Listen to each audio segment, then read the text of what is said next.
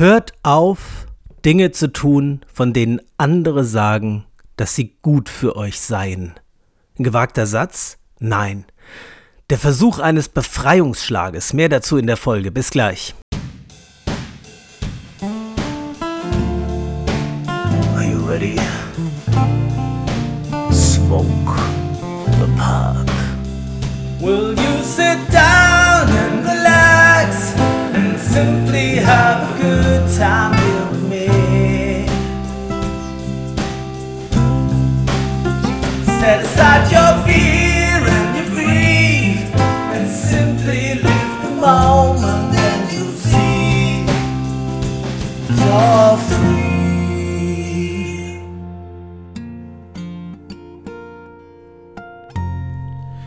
Ja, herzlich willkommen zu Strandkorbgedöns, der 25. regulären Folge der dritten Staffel und damit auch der letzten regulären Folge der dritten Staffel. Schön, dass ihr wieder dabei seid. Jetzt hat es ja die längste Pause im gesamten Podcast überhaupt gegeben. Ich habe zwei Wochen lang keine neue Folge aufgenommen.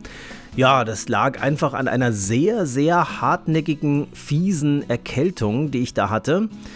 Hm, Ich schätze, das war dieser RSV, dieser Respiratory Syncytial Virus, der mich da erwischt hat. Das passt alles dazu. Ähm, sehr mild angefangen, nur mit Husten und Schnupfen und dann nach einer Woche, wo ich dachte, jetzt geht es weg, nochmal zugelegt. Ähm, nicht, dass was Neues dazu gekommen wäre, sondern einfach nochmal der Husten viel schlimmer geworden, der sich dann ja sehr, sehr lange und hartnäckig gehalten hat, sodass ich letztes Wochenende immer noch ständig husten musste und man es immer noch ein bisschen gehört hat und das wollte ich euch einfach nicht zumuten. Außerdem hatte ich in der Zeit, in der Woche überhaupt keine Möglichkeit, irgendwas in Richtung Pfeifentabak oder Schnupftabak zu probieren. Deswegen hatte ich auch nicht so viel zu erzählen. Dafür gibt es diesmal wieder viel mehr zu erzählen. Und um was es in der Folge heute alles geht, das würde ich jetzt schon mal zusammenfassen, damit ihr wissen könnt, ob es für euch lohnt, dran zu bleiben. Also einmal werde ich was zu dem Titelbild sagen. Das ist der Christian aus den 60er Jahren oder 50er, 60er Jahren in Marburg. Das ist ein Denkmal von ihm und warum ich das ausgewählt habe und was es damit auf sich hat, das erzähle ich euch als erstes in der heutigen Folge. Dann geht es um ja, wer hätte es gedacht, um Pfeife rauchen. Also ich habe einen neuen Tabak angefangen zu probieren. Da kann ich noch nicht allzu viel zu sagen, nur meine ersten Eindrücke schildern. Das ist die Red Trace Winter Edition aus 2021 mit dem Aroma von Maraschino-Kirschen. Dann geht es um Schnupftabak und zwar heute erstmal zum letzten Mal. Ähm, an der Stelle gleich schon mal gesagt, das heißt nicht, dass ich jetzt äh, nie wieder Schnupftabak probieren werde. Ich habe ja noch diese wunderbare Sendung vom Erik hier, die ich noch nicht angegangen habe bisher. Wenn ich dabei was finde, was ich noch nicht probiert habe, probiere ich es. Und genauso wie ich es immer noch ab und zu so mache, dass ich euch von einem schönen Tee erzähle, den ich probiert habe, so kann ich ja auch in einer anderen Staffel, wo das nicht mehr das Main Topic ist, sozusagen ein bisschen was über Schnupftabak erzählen, wenn ich einen dabei hatte, wo ich sage, da lohnt sich drüber zu berichten. Ja, in letzter Zeit waren ja sehr viele dabei, die mir gar nicht mehr so gut gefallen haben. Und was soll ich euch von Schnupftabaken erzählen, die mir nicht gut gefallen? Ja, das ist ähm, okay, solange ich diese Bestellung durchprobiert habe, aber auf Dauer wahrscheinlich nicht so sinnvoll. Das heißt, ich werde euch immer dann berichten, wenn ich einen schönen Schnupftabak entdeckt habe, wo ich sage, der lohnt sich nochmal, also da lohnt es sich nochmal drüber zu reden, dann werde ich das tun. Ansonsten aber jetzt nicht mehr regelmäßig Schnupftabak ausprobieren. Die letzten beiden der Bestellung habe ich aber probiert und von denen werde ich auch berichten. Dann gibt es ein neues Thema bei Strandkorbgedöns. Ähm, Im Podcast geht es ja um Genuss und Entspannung. Und ich habe eine, ein neues Hobby, kann man sagen. Beziehungsweise, naja, es ist noch nicht wirklich ein Hobby, aber es ist ein, eine neue Genussform für mich entdeckt. Und zwar Honig. Verschiedene Honigsorten. Und warum ich darauf gekommen bin, Es hat mit der Erkältung zu tun, tatsächlich, ja. Ähm, und wieso ich darauf hängen geblieben bin, sozusagen, das erzähle ich euch dann. Und ich habe auch schon einige Honigsorten probiert.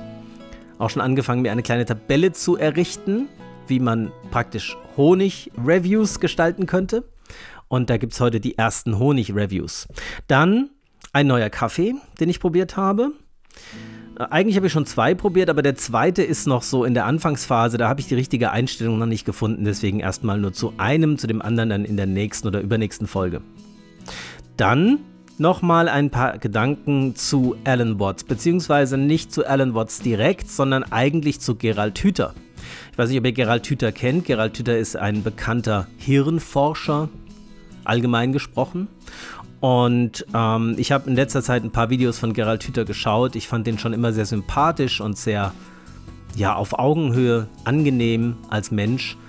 Und das, was ich jetzt gehört habe, deckt sich nämlich mit vielen Sachen, die ich bei Alan Watts höre. Das heißt, ich versuche die wissenschaftliche Perspektive und die philosophische Perspektive zu verbinden, beziehungsweise habe ich einfach Übereinstimmungen festgestellt. Und die möchte ich gerne berichten.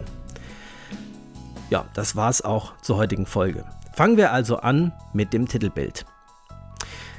Das, was ihr da seht, ist eine Statue, die in der Oberstadt Marburgs, so ziemlich am höchsten Punkt der Oberstadt, aufgestellt ist. Und was das für ein Geräusch war, weiß ich jetzt nicht. Ich hatte alles ausgestellt, was Geräusche machen kann. Es hat aber trotzdem ein Geräusch gemacht. Ich lasse es jetzt so. Es wird nicht rausgeschnitten. Also, das ist Christian. Mit Nachnamen hieß er Werner. Das spielt weniger eine Rolle. Der hat gelebt von Ende des 19. Jahrhunderts bis 1965. Und dieser Mann hat eine Statue bekommen, ein Denkmal. Und ich bin total begeistert, schon immer. Ich habe aber noch nie darüber geredet hier. Ich bin schon immer begeistert, dass dieser Mensch ein Denkmal bekommen hat. Denn normalerweise kriegen vor allem in Deutschland Menschen ein Denkmal oder eine Statue, die sich in irgendeiner Form, ja, verdient gemacht haben für die Gesellschaft. Das hat der Christian auch sicher, aber ich glaube nicht, dass er dafür die, die Statue bekommen hat, ähm, das Denkmal, sondern ja, also irgendwie Nobelpreisträger, große Anführer, politisch oder wie auch immer, ja, aus der Vergangenheit, ähm, irgendwelche Militäroberhäupter, äh, irgendwelche führenden Persönlichkeiten, die es äh, in Anführungsstrichen weit gebracht haben im Leben, also die viel erreicht haben, irgendwelche Erkenntnisse in die Welt gebracht haben, in Anführungsstrichen, oder die ja in irgendeiner Form besonders berühmt waren weltweit. Ja, die kriegen normalerweise Denkmäler. Also für Leistung. Ja, Menschen kriegen normalerweise ein Denkmal, wenn sie besonders viel geleistet haben im Leben. Und das ist uns in unserer Gesellschaft unheimlich wichtig, anscheinend. Und warum das so ist, weiß ich selbst nicht so genau, aber die Menschheit scheint das besonders gut zu heißen, ja, was mit viel Leistung, mit viel Aufopferung, Selbstaufopferung zu tun hat. Irgendwas Heldenhaftes, was man getan hat. Dieser Mensch war einfach nur unheimlich sympathisch. Deswegen hat er dieses Denkmal bekommen. Ja? Das war ein einfacher Arbeiter in der Stadt, der Menschen die Koffer vom Bahnhof in die Oberstadt getragen hat. Mehr hat er nicht gemacht. Das war sein Beruf. Und er hat ihn mit Leib und Seele gemacht. Und er war ein grundsätzlich fröhlicher, freundlicher Mensch, hilfsbereit in jeder Situation. Aber er hat keine großen, weltbewegenden Dinge getan. Ne, er hat die Welt nicht in dem Sinn verändert, dass er irgendeinen technologischen Fortschritt vorangetrieben hat oder Dinge in dieser Art, sondern er war einfach ein netter Kerl. Einfach ein unheimlich sympathischer, netter Kerl und er war vor allem er selbst. Ja, er hat einfach das gemacht, was er gerne möchte, hat sein Leben so gestaltet und ist ein echtes Original geworden. Und das finde ich wirklich bewunderns- und erstrebenswert. Ja, sehr man selbst sein.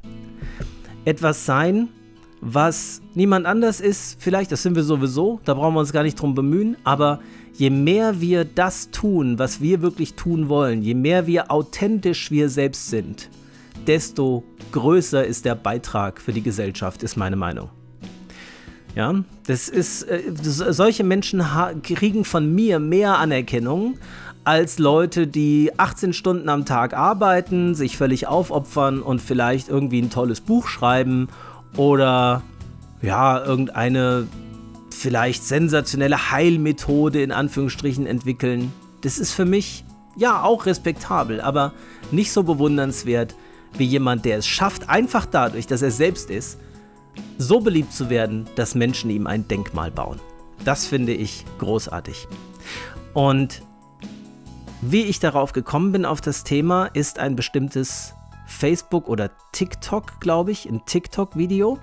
Ich denke, die meisten von euch haben das schon gesehen. Es ist ein Video von einer jungen Frau aus der berühmten Generation Z, die über, ich weiß nicht, 10 Minuten oder 15 Minuten, ich habe es nur einmal geschaut, weinend darüber klagt, wie furchtbar die gesellschaftliche Situation ist. Und dass sie es kaum fassen kann, dass sie jetzt acht Stunden am Tag arbeiten soll, in einem Beruf, der ihr keinen Spaß macht. Das ist wichtig, das sagt sie in einem Video, da komme ich drauf zurück. Um Geld zu verdienen, um dann abends noch den Haushalt zu machen, einzukaufen und sich um Dinge zu kümmern, um die man sich in der Gesellschaft so kümmern muss. Formulare ausfüllen, Steuererklärungen machen, solche Dinge, ja. So dass ihr dann zum Leben, also für ihre Freunde und für ihre Hobbys, so gut wie keine Zeit mehr bleibt. Darüber weint sie und klagt sie und schlägt als letztes im Video vor, dass wir doch bitte alle geschlossen einfach das System boykottieren, indem wir einfach alle aufhören zu arbeiten. Das ist ihr Lösungsvorschlag. So. Jetzt ging es mir, als ich das erste Mal dieses Video geguckt habe, genauso wie den meisten Menschen, zumindest aus meiner Generation, die das Video sehen. Die erste Reaktion war sowas wie Empörung. Ja, was soll das denn? Ja, also, wo, was hast du denn für Vorstellungen von der Welt? Was denkst du dir denn, wie es funktioniert? Willst du denn dein ähm, Essen und deine Kleidung und deine Wohnung geschenkt bekommen? Wer soll sie dir denn schenken? Wem willst du denn auf der Tasche liegen? Schmarotzerin, so Gedanken kommen einen in den Kopf, ja. Böse, böse Generation, furchtbar, Empörung, das geht gar nicht. Ja, das war meine erste emotionale Reaktion tatsächlich. Und dann habe ich überlegt, Moment mal, die Frau spricht vielleicht etwas aus, was viele von uns schon gedacht haben. Nur haben wir in unserer Generation eben ja nicht in irgendeiner Form rebelliert, sondern gesagt, so ist das nun mal in unserer Gesellschaft. Wenn man erwachsen ist, dann hat man kein Leben mehr. Dann muss man eben arbeiten und muss sich verausgaben und muss bestimmte Dinge tun. Man muss ganz viel dafür, dass man dann vielleicht eine Stunde Freizeit am Tag hat oder sechs Wochen Urlaub im Jahr. So ist es nun mal. Ne? Sieh es ein, du. Vielleicht könnte man sagen, du, ähm, ja, du, du verwöhntes Ding. So, ne? Das sind so Gedanken, die man dann hat. Aber, wie gesagt, der Gedanke ist uns vielleicht gar nicht so fremd. Sie spricht es aus und ihr Lösungsvorschlag ist sicherlich nicht der richtige, da bin ich nicht, der richtigen, nicht derselben Meinung. Aber so diese Not zu erkennen, Moment mal, so soll ich mein Leben leben, was bleibt denn dann für mich übrig? Den finde ich durchaus interessant. Wie, wo aber das Hauptproblem ist, ist nämlich der eine Satz, wo sie sagt, für einen Beruf, der mir keinen Spaß macht, soll ich mich jeden Tag verausgaben. Und das will ich nicht. Und da finde ich, ist der Ansatzpunkt, das ist das Hauptproblem. Und da will ich gerne mal drauf eingehen, weil es mir wirklich eine Herzensangelegenheit ist. Wenn man sich das mal anguckt, die Gesellschaft, in der wir aufwachsen, dann ist es tatsächlich so, wir werden geboren, wachsen auf und wir kriegen so von allen möglichen Leuten gesagt, wie das zu laufen hat, wie die Welt so funktioniert und wir kriegen auch von anderen gesagt letztlich, wer wir sind oder wer wir zu sein haben. Darauf komme ich ganz am Ende, wenn es um Alan Watts und Gerald Hüther geht, nochmal zurück. Das halte ich jetzt kurz. Ja? Und dann fängt irgendwann die Schule an. Dann gehen wir in die Schule. Und in der Schule gibt es immer feste Ziele. Zuerst mal ist es das Ziel, versetzt zu werden. Gut, in der Grundschule, glaube ich, ist es noch nicht so ein Thema, die ersten paar Jahre, aber das wird immer mehr ein Thema. Ne? Man muss versetzt werden. Das heißt, man muss eine bestimmte Leistung erbringen, um ins nächste Schuljahr zu kommen. Das sind so die kleinen Ziele. Innerhalb dieser kleinen Ziele gibt es wieder kleinere Ziele. Die nächste Klausur oder Klassenarbeit oder wie auch immer muss geschafft werden. Ja, man muss da jeden Tag hingehen. Das meiste, was man da lernt, ist, Entschuldigung, dass ich das sage, totaler Schwachsinn, den kein Mensch jemals braucht. Ja, das muss man mal ehrlich sagen. Klar, ähm, das Schulsystem will ich jetzt hier nicht im, im Einzelnen kritisieren. Dafür bin ich auch zu wenig eingedacht. Aber ich glaube schon, es ist vielleicht gut dafür, dass man sagt, man, man sorgt für ein möglichst solides, breites Grundwissen, damit man sich dann irgendwann auf bestimmte Dinge spezialisieren kann. Das umfasst automatisch, dass man den Großteil von dem, was man erfährt, überhaupt nicht braucht. Ja, weil es für das spätere Leben nicht relevant ist. Das weiß man schon in der Schule und man nimmt es so hin und macht es trotzdem mit. Ja. Und irgendwann ist dann das Ziel der Abschluss der Schule. Das kann der Hauptschulabschluss sein oder der Realschulabschluss oder das Abitur oder was es sonst noch so gibt. Ja, Fachhochschulreife und was nicht alles. Das ist also das nächste Ziel. Und dann denkt man, okay, wenn ich das geschafft habe, dann kann es losgehen. Dann kann ich raus in die Welt. Dann gehört die Welt mir. Ja, ja, okay, man, also bleiben wir vielleicht mal bei dem ähm, äh, Abitur. Jetzt macht man Abitur. Jetzt könnte man sagen, okay, man macht eine Berufsausbildung oder man macht fängt ein Studium an. Oder je nachdem, wenn man einen Realschulabschluss hat, kann man nicht direkt studieren, dann kann man das Abitur noch nachholen oder kann dann Berufsausbildung machen, wie man möchte. Ja? Man hat also schon Wahlmöglichkeiten, aber das nächste Ziel ist wieder der Abschluss von dieser Berufsausbildung. Ob das jetzt Studium ist oder eine Ausbildung, eine Lehre, das ist völlig egal. Es ist dieser nächste Schritt, das muss geschafft werden. So, aber wenn ich das jetzt habe, ja, dann kann es losgehen. Dann habe ich es geschafft. Dann bin ich mitten im Leben. Dann habe ich eine abgeschlossene Ausbildung und kann anfangen zu arbeiten. Ja, und dann kommt man so ins Berufsleben und dann merkt man ja, das ist aber jetzt erst der Anfang des Berufslebens, weil innerhalb des Berufs, den man macht, gibt es ja Aufstiegsmöglichkeiten, fast überall. Vielleicht auch, ja, ich weiß nicht genau, so, ob es wirklich in fast jedem Beruf eine Aufstiegsmöglichkeit gibt, weiß ich nicht, aber zumindest gibt es in den, meist, in den meisten Berufen irgendwie die Möglichkeit, noch sich weiterzuentwickeln. Also man kann jetzt, wenn man die Lehre abgeschlossen hat, wäre das nächste vielleicht die Meisterprüfung, ja, dass man einen Meisterbrief bekommt. Oder wenn man jetzt zum Beispiel in meinem Fall als Arzt anfängt, dann will man ja Facharzt werden. Also es kommt der nächste Ausbildungsschritt wieder in irgendeiner Form. Es kann natürlich auch sein, dass man irgendeine Tätigkeit macht, die von Anfang an so bleibt. Ist möglich, ja. Aber bei den meisten Berufen, glaube ich, ist es so, dass man sich nochmal irgendwie weiter spezialisieren kann. Dann ist das das nächste Ziel. Dann sagt man, okay, also das noch. Und dann aber, dann, ne, dann ist es soweit. Dann habe ich mein Leben geschafft. Ja, okay. Vielleicht hat man dann noch ein Haus gekauft und sich verschuldet und hat Schulden abzubezahlen. Dann hat man das nächste Ziel. Also wenn die Schulden abgezahlt sind, dann, dann aber, ne? Dann habe ich es geschafft. Oder man hat vielleicht irgendwas anderes, ein Projekt, auf das man wieder hinarbeitet und denkt, ja gut, also in fünf Jahren noch oder zehn, aber dann, ne? Dann bin ich da. Ja, und dann schaut man sich irgendwann um, ist so Mitte 40 und denkt, okay, ja. Jetzt habe ich das alles geschafft. Äh, jetzt habe ich meinen Berufsabschluss, habe auch die Spezialisierung hinter mir, habe vielleicht auch äh, irgendeine Wohnung oder ein Haus gekauft, bin dabei beim Abzahlen und jetzt bin ich, jetzt müsste ich doch eigentlich angekommen sein, ne? Und dann guckt man sich um und denkt, ja, und die 45 Jahre bis hierhin, was ist damit? Die sind jetzt irgendwie einfach weg. So, ne? Jetzt, äh, Tja, da wollen wir mal anfangen zu leben. Aber ja, jetzt ist mein Leben aber so voll. Jetzt habe ich aber so viel zu tun den ganzen Tag von morgens sechs bis abends um zehn, dass ich eigentlich gar keine Zeit habe zum Leben. Also gut, ich habe die sechs Wochen Urlaub im Jahr. Hm. Tja, und so geht es immer weiter. Irgendwann ist man dann alt, geht in Rente. Alt, relativ natürlich. Ne? Ja. Und dann müsste man eigentlich da sein, aber dann ist halt schon sehr, sehr viel Zeit verstrichen. So, und dieses Mädchen sagt jetzt im Alter von 20 Jahren, Moment mal, stopp. Das ist nichts für mich. Das möchte ich so nicht. Gar keine, eigentlich erstmal gar keine schlechte Erkenntnis.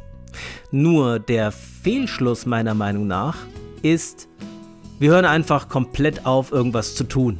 Ja, also wir wir, wir involvieren uns gar nicht mehr groß in die Gesellschaft. Also so ähnlich wie so ein, so vielleicht irgendjemand, so, so jemand, der das spirituelle Erwachen sucht ne, und sagt, ich gehe in die Berge, ich suche mir eine Höhle, werde Eremit und klingt mich aus allem aus. Ja, kann man machen. Ja, ähm, könnten theoretisch sogar alle machen. Ist nur halt relativ unrealistisch, dass das passiert. Ja. Ich glaube, das Problem ist, dass wir nie wirklich da ankommen, wo wir eigentlich sind. Also nie wirklich im Jetzt und Hier ankommen, sondern mit unseren Gedanken immer schon beim nächsten Ziel sind, beim, bei der Zukunft. Aber in dem Moment, wo die Zukunft ankommt und wir dieses Ziel erreicht haben, auf das wir so viele Jahre lang hingearbeitet haben, freuen wir uns gar nicht wirklich drüber und, und genießen das längere Zeit, dass wir jetzt endlich angekommen sind, sondern wir gucken, was kommt als nächstes. Immer den Blick zum Horizont. Was kommt als nächstes? Wo ist das nächste Ziel? Ja? Und das finde ich wirklich problematisch. Und da finde ich es okay, wenn die, wenn die junge Frau sagt, so habe ich mir das Leben nicht vorgestellt. Dass ich äh, immer nur etwas tue, um irgendwas dann zu erreichen. Wenn ich also hergehe und sage, ich arbeite nur aus extrinsischer Motivation heraus. Also ich mache irgendwas für dich egal. Ja, diese acht Stunden, die ziehe ich irgendwie durch, damit ich abends nach Hause kommen kann und ähm, mein Geld verdient habe. Dann werde ich bestimmt nicht besonders glücklich werden im Leben. Das stimmt, das kann ich sehr gut nachvollziehen, weil ich die meiste Zeit, also wirklich einen überwältigenden Großteil meiner Zeit für etwas Unangenehmes verwendet habe, damit ich wenige flüchtige Momente in der Woche oder im Jahr vielleicht mal sowas wie Entspannung erlebe. Wobei ich wahrscheinlich, während ich in der Entspannungsphase bin, schon wieder Angst habe davor, dass diese Zeit ja vorbeigeht und dass dann das harte Leben, die schlimme, ernste Realität zurückkommt. Ich, ich finde es gut innezuhalten und zu überlegen, will, ich's, will ich das? Will ich, will ich immer etwas tun aus extrinsischer Motivation heraus? Also um irgendein Ziel zu erreichen, das in der Zukunft liegt. Und jetzt habe ich schon ganz oft gesagt, ich glaube, dass es unheimlich wichtig ist, in der beruflichen Tätigkeit etwas zu tun, was ich gerne mache und was für mich sinngebend und, und befriedigend ist auch ganz einfach, wo ich abends nach Hause komme und sage, das, das war ein guter Tag, das hat sich gelohnt, da heute hinzugehen, wo auch immer man hingeht. Ja? Und da höre ich schon Widersprüche sich formieren, weil ich habe das in der Art schon sehr oft gesagt und was ich oft höre ist, das geht nicht. Tobias, das ist nicht realistisch. Muss mal realistisch sein. Ich muss eine Familie ernähren. Ich, ich, äh, ich bin unter Zwang. Ich, ich muss jede Tätigkeit annehmen, die sich mir bietet. Das, äh, ich habe es da nicht so gut wie du. Ich kann mir nicht aussuchen, was ich mache. Ich muss das, äh, ich muss einfach irgendwie überleben. Ich muss irgendwie durchkommen. Ich muss meine Familie versorgen. Ja, kann man so sehen. Und gleichzeitig glaube ich, dass die Frage ist, ob ich innerlich akzeptiere, dass das die Realität ist, oder ob ich sage, nein, ich weigere mich auf Dauer, vielleicht vorübergehend, das ist möglich, aber ich weigere mich auf Dauer etwas zu tun, was mir widerstrebt, nur um zu überleben. Denn ich wir haben, wir haben nur das Hier und Jetzt. Wir haben nur diesen, diesen Moment, den wir jetzt leben. Wenn wir jetzt nicht leben, wann denn dann? Wann, wann sollen wir denn unser, unser Leben leben, wenn nicht genau jetzt? Was bringt es zu überlegen, was nächste Woche ist, was nächstes Jahr ist, was in 10 Jahren ist, was in 20 Jahren ist? Klar, ich, ich sage jetzt nicht, dass man keine, keine Pläne machen darf für die Zukunft. Das ist sicherlich sinnvoll. Aber so nur für die Zukunft zu leben. Also immer zu, zu denken, die Woche muss ich noch irgendwie schaffen und na, dieser Monat muss noch irgendwie rumgehen und dann wird es besser. Es wird nie besser. Die Zukunft wird nicht besser. Die Erfahrung zeigt, dass die, in der Zukunft alles immer noch schlimmer wird. Ja, man wird älter, viele Sachen werden schwieriger. Es hat keinen Sinn, für die Zukunft zu leben. Und ich glaube, dass es ähm, auch, dass ich einfach nicht glücklich werden könnte, wenn ich jeden Tag was tue, was mir widerstrebt, was mir nicht liegt, nur um meine Rechnungen bezahlen zu können und irgendwie durchzukommen, in Anführungsstrichen. Also ob das Leben so eine Art Kampf wäre, so eine, so eine Art Aufgabe, die es zu bewältigen gilt.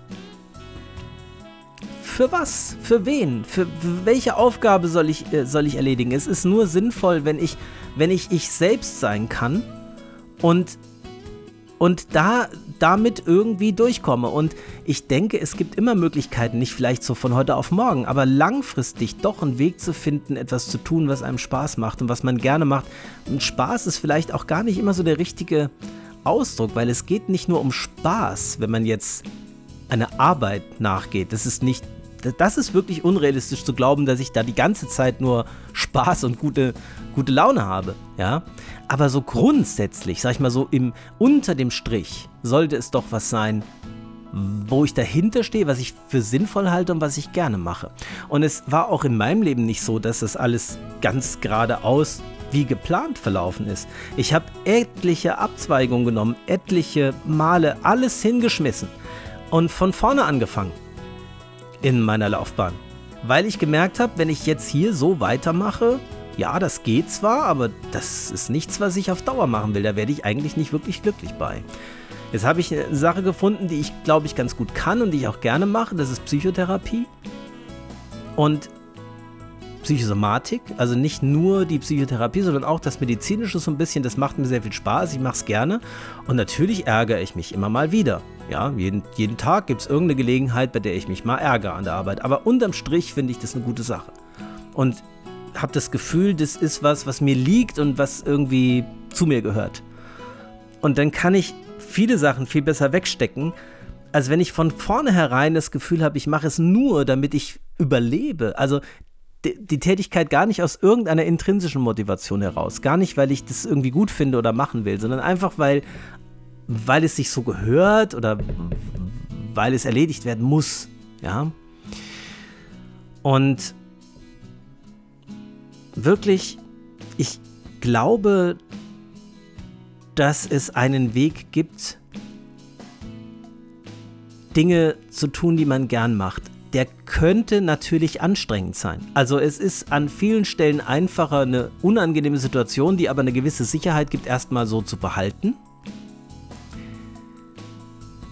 Vielleicht auch langfristig so zu behalten. Das ist an manchen Stellen einfacher. Wirklich einen Weg zu suchen, wie man sich verwirklichen kann, wie man man selbst sein kann, ist viel anstrengender. Und gleichzeitig, wenn ich es aber für etwas tue, was ich wirklich will und was ich wirklich möchte, dann ist es auch nicht mehr anstrengend. Ich habe zum Beispiel immer mal wieder gehört, so auch was jetzt hier den Podcast angeht, dass, dass so Hörer oder Hörerinnen oder Freunde gesagt haben, Mensch, das machst du alles, da kriegst du ja auch gar kein Geld für, das machst du alles so in deiner Freizeit. Ja, natürlich, ähm, weil ich es gerne mache.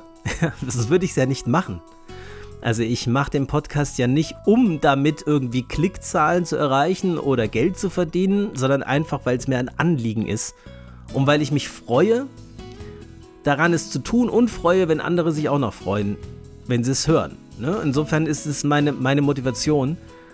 Und ähm, ich, das, da geht es null äh, um äh, irgendein anderes Ziel. Also ich mache den nicht auf mit, mit dem, dadurch, dass ich jetzt auf irgendein Ziel damit hinarbeite, dass es irgendwie größer wird oder besser, sondern genauso wie es jetzt ist, bin ich zufrieden damit. Für mich jetzt. Und viele sind es auch. Und es ist, äh, es kocht auf kleiner Flamme. Bin jetzt nicht äh, besonders, ja, bekannt so insgesamt. Das ist aber auch überhaupt nicht mein Ziel. Das wäre mir sogar vielleicht gar nicht so recht, weil das wieder Verpflichtungen und Druck aufbauen würde. Insofern ist es genauso, wie es jetzt ist, finde ich es gut. Und so, natürlich war das erstmal anstrengend, sich da reinzufuchsen, also zu überlegen, also die ganzen technischen Voraussetzungen erstmal zu finden. Aber das habe ich nie als Anstrengung erlebt, weil ich es ja einfach machen wollte. Ja? Und das ist, glaube ich, von dieser jungen Dame das Hauptproblem, dass sie sagt, ich mache eine Tätigkeit, die mir keinen Spaß macht, acht Stunden am Tag. die ich dann jeden Tag verliere. Das sind pro Woche 40 Stunden, das sind im Monat 200 Stunden und das kann man hochrechnen, wie viele, also das ist ein Dreiviertel, vielleicht die Hälfte der wachen Zeit. Naja, ein Dreiviertel ist, ist nicht richtig, kommt drauf an. Acht Stunden sind die Hälfte, wenn man 16 Stunden wach ist, kann man sagen, die Hälfte des Lebens. Ne? Einfach weggegeben dafür, dass ich in der anderen Hälfte des Lebens wovon auch nochmal drei, vier Stunden abgehen für irgendwelche unangenehmen Dinge, die so zu tun sind, einfach verliere. Ne? Das ist ja, das ist ja der Punkt. Und deswegen wäre mein Vorschlag nicht zu sagen, hört einfach alle auf zu arbeiten. Das, äh, wie soll das funktionieren? Das ist einfach praktisch nicht gut umsetzbar. Ich meine, man könnte es versuchen, warum nicht? Ähm, aber es würde, es würde bedeuten, dass wir den Lebensstil, den wir jetzt haben, so nicht mal ansatzweise weiterführen können. Das wäre eine Riesenumstellung.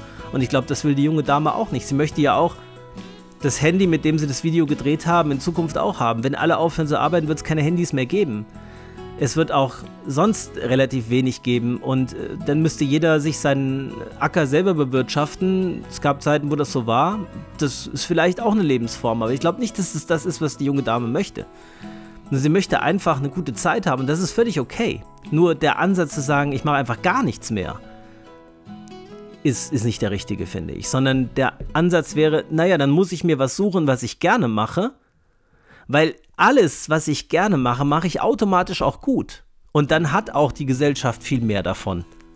Ja, also andere Menschen haben auch mehr davon, wenn ich was tue, was ich gern mache, weil ich da drin echt Experte und gut und meisterhaft werde und damit anderen auch viel mehr von Nutzen bin. Und dieser Christian hat eine ganz einfache Tätigkeit, wie das Tragen von Koffern, zu seiner Lebensaufgabe gemacht, ist darin aufgegangen und hat Menschen glücklich gemacht mit so etwas Einfachem. Und das geht bei allem, was wir tun. Die Frage ist, wie ich rangehe, wie ich die Tätigkeit sehe. Das sieht man zum Beispiel in, in Japan ist, ist, und in ganz in, in Asien. Ähm, gibt es oft Menschen, die einfache Tätigkeiten wie zum Beispiel das Straßekehren so perfektionieren und mit so viel Hingabe machen dass man eindeutig sieht, dass diese Straße von jemand gekehrt wurde, der seine Sache sehr ernst nimmt und der es sehr, sehr gut meint und der das gerne macht.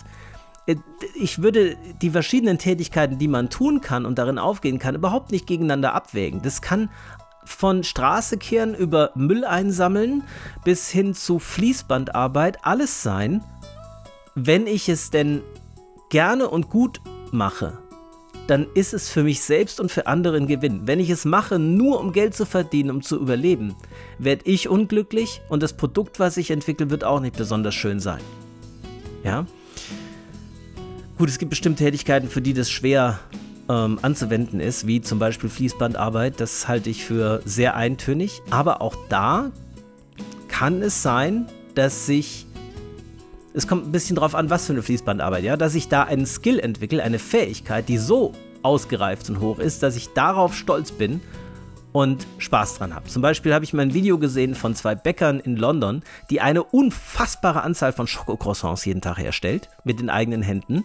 Das ist im Prinzip ein bisschen wie Fließbandarbeit. Es ist sehr monoton, sehr eintönig, aber die beiden sind glücklich bis über beide Ohren weil sie nicht, weil sie das so gut können und so schnell können und so perfekt können wie kaum wahrscheinlich niemand anders auf der Welt und die einfach sagen, ich mache Schokocroissants. Das ist mein Part hier auf dieser Welt.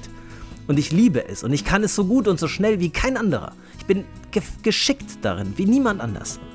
Denn eine Sache, finde ich, wird häufig übersehen.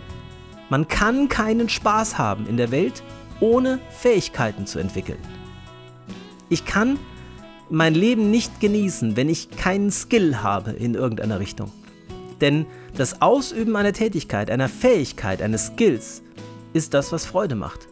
Ob das jetzt Tanzen ist oder Musik machen oder Bilder malen oder Straße kehren.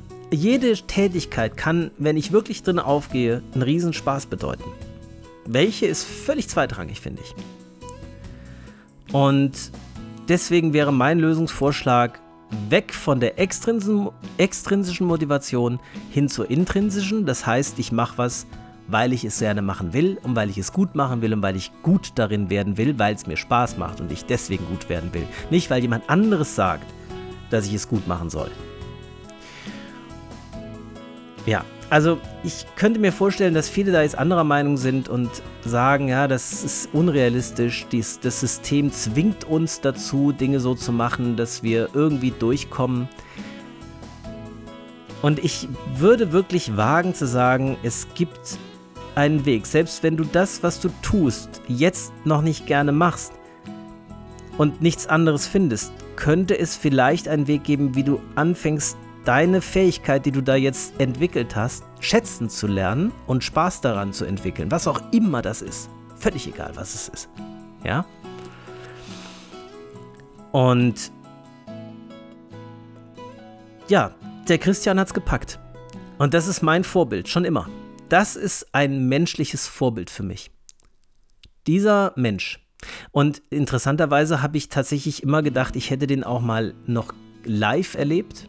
Das scheint so eine Art False Memory zu sein, weil ich habe jetzt nachgelesen, er ist 1965 gestorben, ich bin 1976 geboren. Das macht es unmöglich, dass ich ihm jemals lebendig begegnet bin.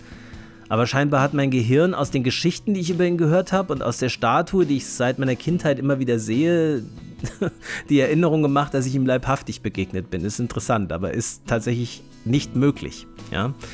Aber das ist nur eine kleine, eine kleine Randbemerkung.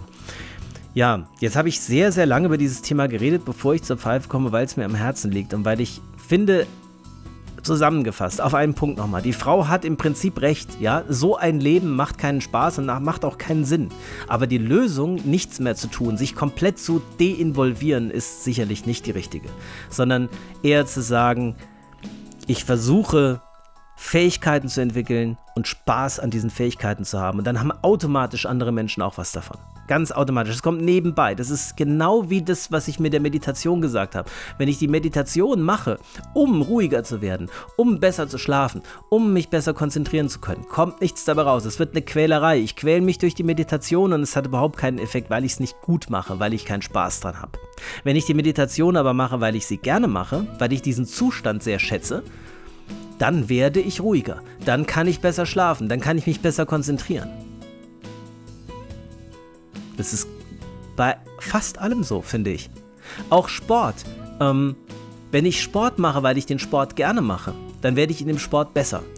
Dann habe ich Spaß an dem Sport, dann kriege ich Fähigkeiten, dann werde ich gesünder.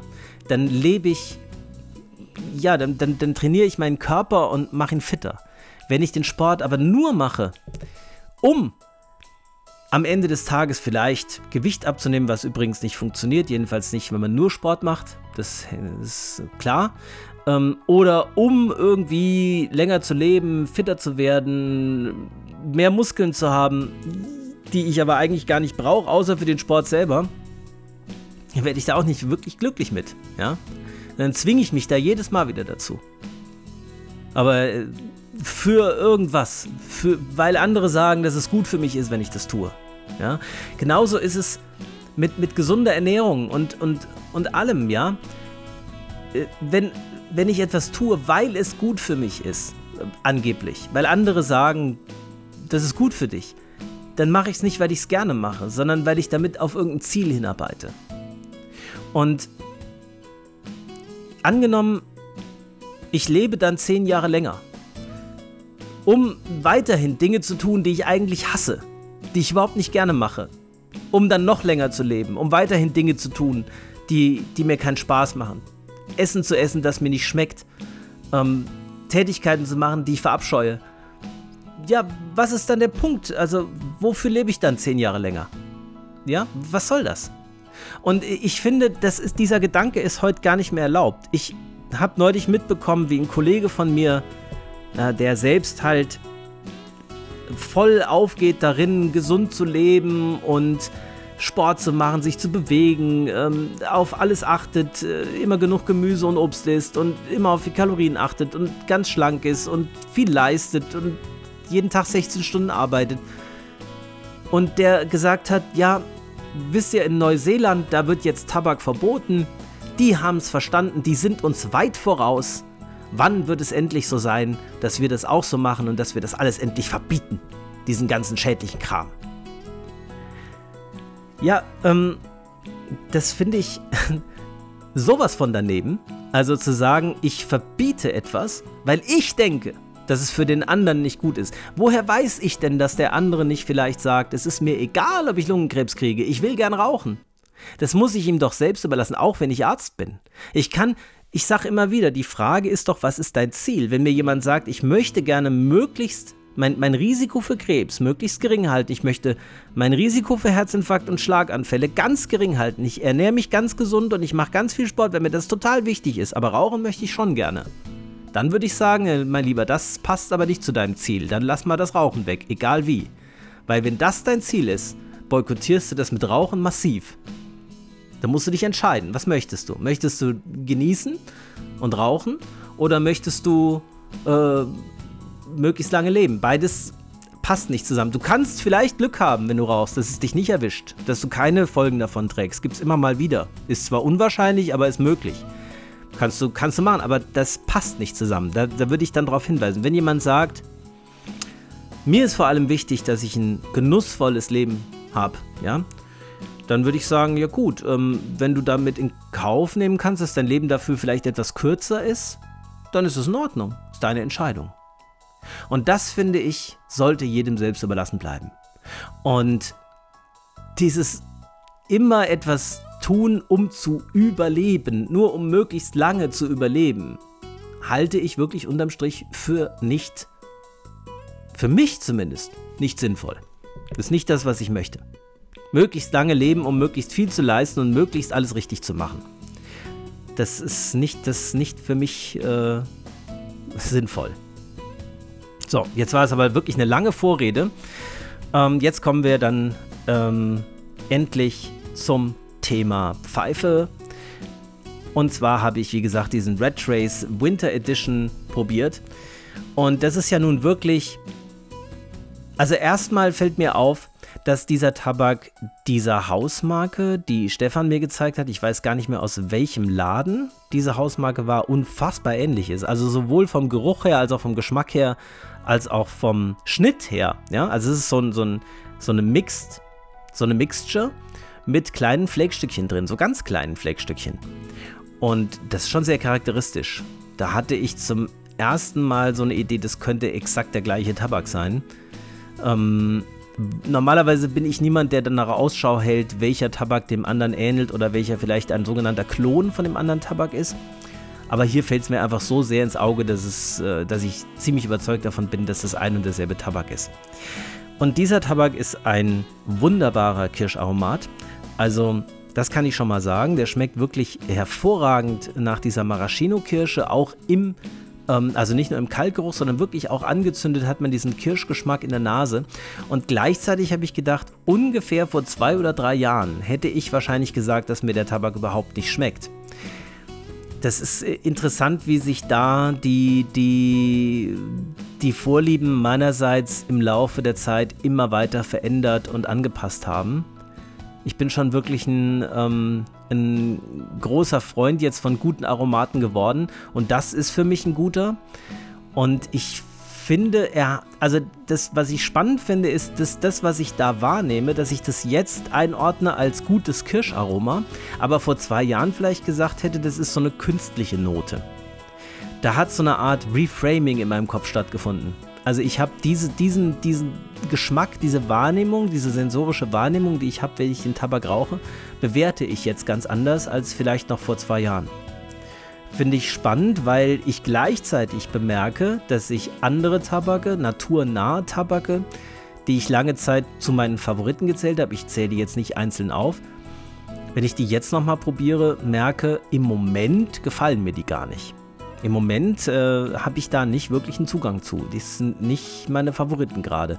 Ich meine jetzt nicht ähm, die absoluten Top-Favoriten, sondern so andere, die ich, andere naturnahe Tabake, die ich in vergangenen Folgen sehr gelobt habe, die mir jetzt gerade im Moment nicht so gut schmecken im Vergleich.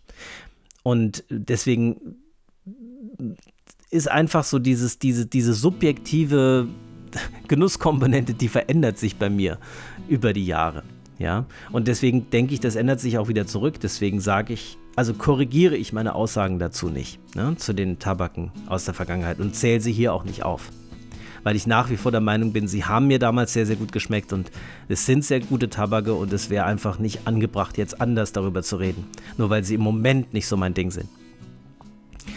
Ja, und dann ist mir noch aufgefallen, dass, ähm, ich habe das schon mal erwähnt, dieses Thema, aber dass eine bestimmte Maßnahme beim Pfeiferauchen wirklich dazu führen kann, dass wirklich das letzte Drittel oder das letzte Viertel von der Füllung doch nochmal richtig gut schmeckt.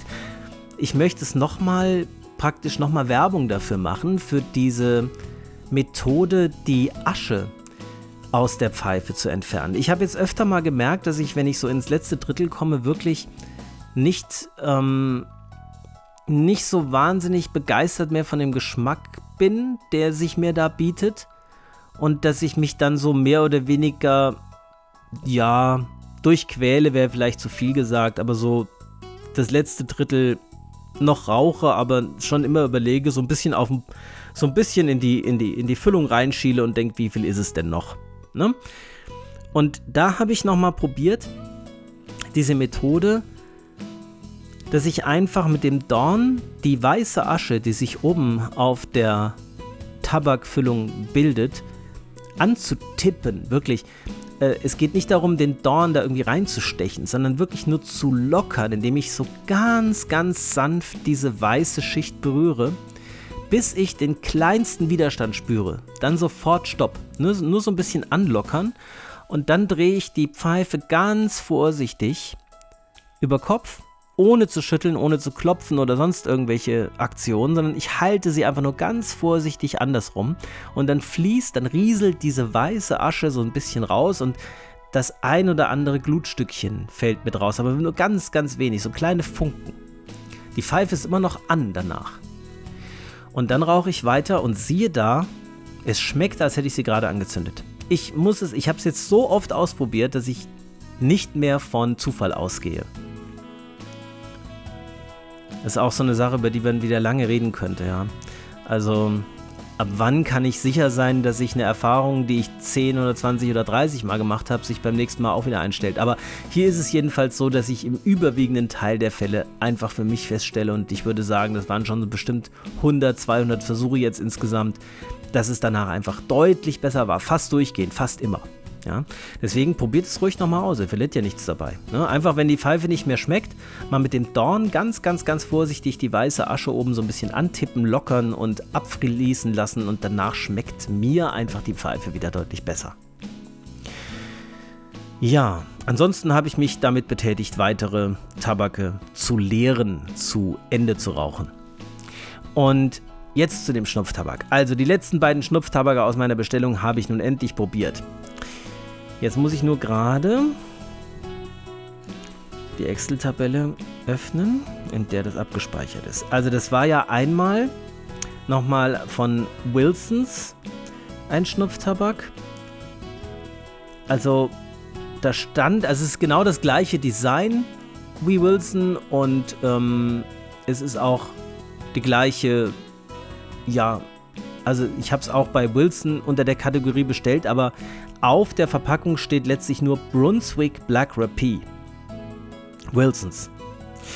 Dieser Schnupftabak ist, ja, und bei Black Rapie hatte ich ja schon ein bisschen meine Bedenken, ist wieder nicht so mein Fall gewesen. Also dunkel bis schwarz in der Farbe, grob gemahlen, wirklich körnig, fast schon sandig und ziemlich trocken. Mittel bis trocken. Das Schnupfen ist nicht ein Problem, weil es so grob gemahlen ist, aber es ist auch kein besonders nettes Erlebnis in der Nase wegen dieser Körnigkeit, dieser Sandigkeit. Das ist ein bisschen, als würde man Sand schnupfen. Und das Aroma ist Pferdestall mit Kudung. ich muss es einfach so sagen, wie ich es wahr, wahrnehme. Pferdestall und Kudung. Ja, Kuhfladen. So dieses Aroma. Ja, und also ich muss ehrlich sein, ich habe ihn direkt weggeworfen, weil das werde ich mir nicht nochmal geben und es soll auch der letzte Schnupftabak gewesen sein in dieser ganzen Staffel, über den ich schlecht rede. Also, wenn man sich das anguckt, äh, ist schon so, dass ich mittlerweile merke, es gibt bestimmte Schnupftabake, die haben einfach nach wie vor keinen Sinn für mich. Und die haben dazu geführt, dass ich damals, nachdem ich sehr, sehr viel geschnupft habe, eben irgendwann ganz aufgehört habe zu schnupfen. Also Schnupftabak zu benutzen. Und ähm, die werde ich jetzt auch einfach gnadenlos entsorgen. Alle diese Schnupftabake, die mir überhaupt nicht gefallen. Und dann kommt zum krönenden Abschluss nochmal ein wirklich richtig leckerer Schnupftabak aus meiner Sicht, nämlich der Pöschel Schmalzler A. Ich habe jetzt nicht nochmal die Beschreibung durchgelesen, sondern ihn einfach geschnupft und ausprobiert und also, er ist wie jeder Schmalzler. Dunkel, grob, aber gar nicht so grob gemahlen. Den fand ich sogar eher mittelfein gemahlen und feucht und ölig. Das Schnupfverhalten, wie bei jedem Sch äh, Schmalzer, das geht einfach rein wie Butter in die Nase. Das ist völlig unproblematisch. Das ist einfach und leicht zu schnupfen.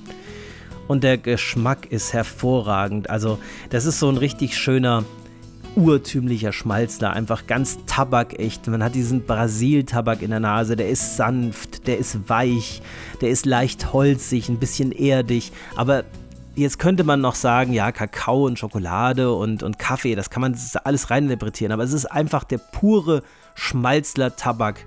Duft, der da in der Nase ist. Der hält schön lange an, 10 bis 20 Minuten da, der brennt ein bisschen, ne, aber nicht zu viel. Also der ist einfach angenehm in der Nase. Und ja, also wenn ich zum Schluss jetzt zu einem Fazit kommen soll, dann würde ich sagen, ganz klar, mit ganz weitem Abstand vorne liegen bei mir fast alle Schmalzler, die ich probiert habe.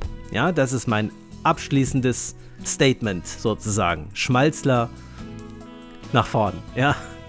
Das, das ist äh, mein, mein absoluter Liebling unter den Schnupftabaken. Es waren auch viele dabei, die keine Schmalzer waren, die ich gut fand. Ich kann zum Beispiel noch mal erinnern an die Ozona Snuffs. Ähm, den mit Kirsche fand ich toll, den President Snuff fand ich toll. Die sind auch mentholisiert und trotzdem mag ich sie sehr gerne. Und es, viele von Rosinski, die keine Schmalzler waren, haben mir geschmeckt. Fast alle, würde ich sagen, haben mir gut gefallen von Rosinski, bis auf wenige Ausnahmen, die jetzt vielleicht so ganz in die kräutrige Richtung gingen. Aber Rosinski durchgehend großartig. Ich habe übrigens, bevor Rosinski schließt, oder schon geschlossen hat, ich weiß es gerade gar nicht mehr, hatte ich mir nochmal alles bestellt, was ich noch nicht hatte und habe jetzt wirklich von jeder Sorte was da und das wird mir sehr, sehr, sehr, sehr lange reichen. Da habe ich überhaupt keine Sorge. Ne? Da bin ich gut eingedeckt. Schmalzler habe ich auch genug. Auch von Rosinski habe ich alle Schmalzler, die es gibt von Rosinski. Also ich bin bestens eingedeckt, wahrscheinlich für den Rest meines Lebens mit Schnupftabak.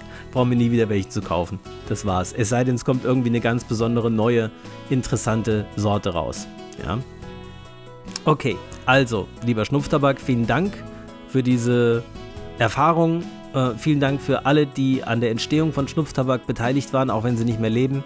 Geht mein Dank raus ins Off sozusagen. War eine schöne Zeit und ich werde immer noch hier und da meine Schmalzer genießen und werde auch hier und da mal einen noch probieren. Aber wir lassen es jetzt mal dabei. Ne? Ich hatte zwischendurch sogar schon so Rückmeldungen, dass man gemerkt hat, dass es mich so ein bisschen nervt mittlerweile mit dem Schnupftabak. Ne? Das ist gar nicht, also das ist ja auch nichts in der Sache. Also jetzt da noch weiterzumachen, wenn ich selber merke, es ist so, es ist, ich weiß eigentlich, was mir gefällt. Ich habe viel darüber gesagt, ich habe jede Sorte mal vorgestellt, jetzt ist es aber auch gut. Ne? Also ich denke, ich habe alle ähm, Spielarten des Stumpftabaks mal durchprobiert. Gut. Okay, geht's weiter im Programm mit dem neuen Thema, nämlich Honig. Also, heute wird es ein bisschen eine längere Folge, merke ich gerade. Also, Honig habe ich so entdeckt, indem ich geschaut habe. Also, wenn man erkältet ist, dann schaut man ja gerne auch so irgendwie Sendungen über Erkältung. Ja, also ich zumindest. Dann gucke ich so, was kann man alles machen, damit es einem irgendwie besser geht. So also Hausmittel, gucke ich mir YouTube-Videos an. Und da bin ich eben auch eigentlich bringt es ja nicht viel, aber es ist für das, für das Gefühl in dem Moment, wenn es einem so schlecht geht, dann ist es irgendwie gut, wenn man weiß, jetzt kann man irgendwie was äh, machen, was bei Erkältungen helfen soll, obwohl man vom rationalen Standpunkt her genau weiß, dass es gar nichts bringt. Das ist einfach ähm, nur die Zeit, in der man die Erkältung hat, vielleicht ein bisschen angenehmer macht, aber nicht dafür sorgt, dass man schneller wieder gesund ist. Und dann habe ich aber gesehen, dass Honig nachgesagt wird, da gibt es eine Studie dazu, dass wenn man während einer Erkältung jeden Tag zwei Esslöffel Honig isst, unter Umständen die Erkältung schneller vorbei ist. Das ist das ja immer so. Das ist in einer Studie bearbeitet worden. Dann hat man einer Gruppe von Menschen, ich glaube, das waren so um die 100, die eine Erkältung hatten. einfach nur Ibuprofen gegeben und Schmerzmittel, solche Dinge, Hustensaft, was man alles so kennt. Ja, also ganz normal, durften alles machen, was sie wollten, aber sie haben eben keinen Honig gegessen. Und die andere Gruppe von ungefähr 100 Leuten hat ich muss ehrlich sagen, die 100 ist jetzt ein bisschen aus der Luft gegriffen, weil ich die Studie nicht im Einzelnen gelesen habe, sondern sie von einem Kollegen übrigens in einem YouTube-Video gesehen habe. Es ist Dr. Tobias Weigel, da habe ich schon mal von erzählt. Den Kanal kann ich übrigens sehr empfehlen. Ähm, der macht es sehr gut, finde ich, der Kollege. Und der hat eben auch, glaube ich, diese Studie vorgestellt. Oder das war noch ein anderer. Ich, ehrlich gesagt, ich habe es nicht so genau vorbereitet. Ich weiß es nicht mehr. Es waren zwei verschiedene Kollegen, die Videos dazu gemacht haben. Und in einer wurde von dieser Studie erzählt. Und ich meine, es wären 100 gewesen. Ich will mich aber nicht festlegen. Ich habe es nicht im Einzelnen genau recherchiert. Jedenfalls ist unterm Strich dabei mir, bei mir hängen geblieben, dass ähm, eine Gruppe eben, die jeden Tag zwei Esslöffel Honig gegessen hat, am Ende zwei Tage schneller die Erkältung los war. Im Schnitt. Das ist schon ordentlich. Zwei Tage ist jetzt nicht gerade wenig und es war eben auch, wie man so schön sagt, statistisch signifikant. Also es war so, dass man nach den Regeln, die man aufstellt, in üblicher Weise davon ausgehen kann, dass es kein Zufall war, dass diese andere Gruppe deutlich schneller wieder gesund wurde. Und es wurde noch berichtet, dass ein Teelöffel Honig unter Umständen eine ähnlich hustenstillende Wirkung haben kann wie Hustensaft mit harten Wirkstoffen drin. Also sowas wie Parakodin ne, mit Codein drin oder andere Mittel, da fallen mir jetzt die Wirkstoffe gerade nicht ein, die man so frei verkäuflich kaufen kann. Sowas wie Silomat oder so, ne, so, so ein Hustensaft. Und das war tatsächlich der Fall. Also ich habe dann, wir hatten noch Honig da und ich habe einen Teelöffel Honig genommen und habe gesehen, tatsächlich, der Hustenreiz ist weg für eine gute Stunde. Oder vielleicht auch für zwei. Spannend. Dann habe ich das am eigenen Leib erfahren. Und dann habe ich geguckt und noch weitere Videos geguckt dazu. Und ich werde die beiden Videos mal verlinken, die ich meine. Dann könnt ihr selber mal in die Originale reinschauen. Das ist, ähm, es wäre sonst sowieso ein Plagiat, wenn ich das jetzt hier berichten würde. Das haben die beiden Kollegen sehr, sehr schön gemacht. Warum soll ich das Rad neu erfinden? Ich verlinke euch die beiden Videos, dann könnt ihr selber nochmal genau reinschauen. Die zeigen auch die Studien dazu. Und Honig hat einmal eine antiseptische Wirkung, wenn man ihn lokal auf Wunden aufträgt. Das ist schon wirklich gut bekannt und erforscht. Es gibt ja auch in Deutschland den medizinischen Honig, den Manuka-Honig, der hat noch so eine Extrasubstanz im Honig, die ähm, desinfizierend, lokal antiseptisch wirkt. Aber Honig generell hat wohl eine antiseptische, bakterienabtötende Wirkung und kann die Wundheilung deutlich verbessern. Ja? Also wäre mein Tipp, wenn ihr euch mal schneidet irgendwie oder verletzt abschürft irgendwo oder euer Kind, ja, sich irgendwo das Knie aufschürft, ist eine gute Idee, da Manuka-Honig drauf zu machen. Manuka besonders, aber anderer Honig eben auch. Medizinischer Honig ist halt besondererweise sauber und rein und unverunreinigt, sozusagen. Unverunreinigt, ja, genau. Sauber. Ne? Den kann man da sehr empfehlen. Der kostet natürlich ja, keine Ahnung, 50 Gramm 100 Euro oder so. Das ist halt ziemlich übertrieben eigentlich, weil Manuka-Honig ist eigentlich in der Herstellung nicht schwieriger äh, herzustellen als jeder andere. Er ist halt nur sehr begehrt dadurch und äh, deswegen so teuer geworden. Also wahrscheinlich geht es auch, wenn man einfach ganz normalen Imker-Blütenhonig auf die Wunde macht. Hat wahrscheinlich einen ähnlichen Effekt. Dann wirkt er auch entzündungshemmend. Da sind entzündungshemmende Stoffe drin. Das ist auch gut. Er wirkt hustenstillend, das habe ich schon gesagt. Das ist auch, da gibt es auch Evidenz für. Das ist also nicht nur ähm, ein hohler Ratschlag. Und offensichtlich Blutzucker stabilisiert. Das finde ich erstaunlich. Damit hätte auch keiner gerechnet, weil Honig besteht zu roundabout 50% aus Glucose und 50% aus Fructose. Naja, und naja, nicht, also der, der Zuckeranteil. Insgesamt äh, ist im Honig noch etwa 16 bis 18 Prozent maximal Wasser drin und 2 bis 3 Prozent ähm, ja, andere Stoffe, Polyphenole und äh, solche Dinge, also die die Bienen damit reinbringen. Äh, ganz viele, das ist ein chemischer Cocktail, es sind ganz viele verschiedene Sachen drin. Könnt ihr ja, vielleicht wird es im Video auch nochmal genauer erklärt, dass ich verlinke.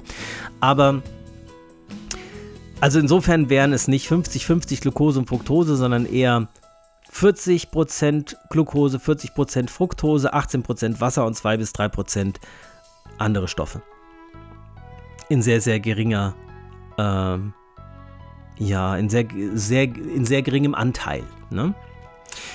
Und übrigens, ob Zucker, also ob Honig zu Zucker kristallisiert, also so zuckerartig kristallisiert oder nicht, das hängt von dem Anteil der Glucose im Honig ab. Wenn Honig viel Glucose enthält, dann verzuckert oder kristallisiert er sehr schnell. Und wie die Imker das lösen, dass man ihn trotzdem essen kann, ist, dass die ihn beim Trocknen, äh, beim Kristallisieren ständig rühren, sodass dann so eine Art cremige Paste entsteht. Ja? Und das ist eben immer Honig, der viel Glucose enthält. Wenn mehr Fructose als Glucose im Honig vorhanden ist, dann bleibt er flüssig. Das ist zum Beispiel bei Tannenhonig so oder bei Lindenblütenhonig. Ja? Ich persönlich mag den flüssigen Honig vom Mundgefühl her viel lieber als den cremigen, aber ich mag den anderen nicht nicht, so dass ich die Abwechslung zu schätzen gelernt habe jetzt bei den vielen Verkostungen, die ich schon hatte. Ich habe übrigens noch vor, mit einem Freund zusammen eine ausführliche Honigverkostung zu machen. Da werde ich dann nochmal sehr ausführlich darüber berichten, was wir da alles probieren. Ja, und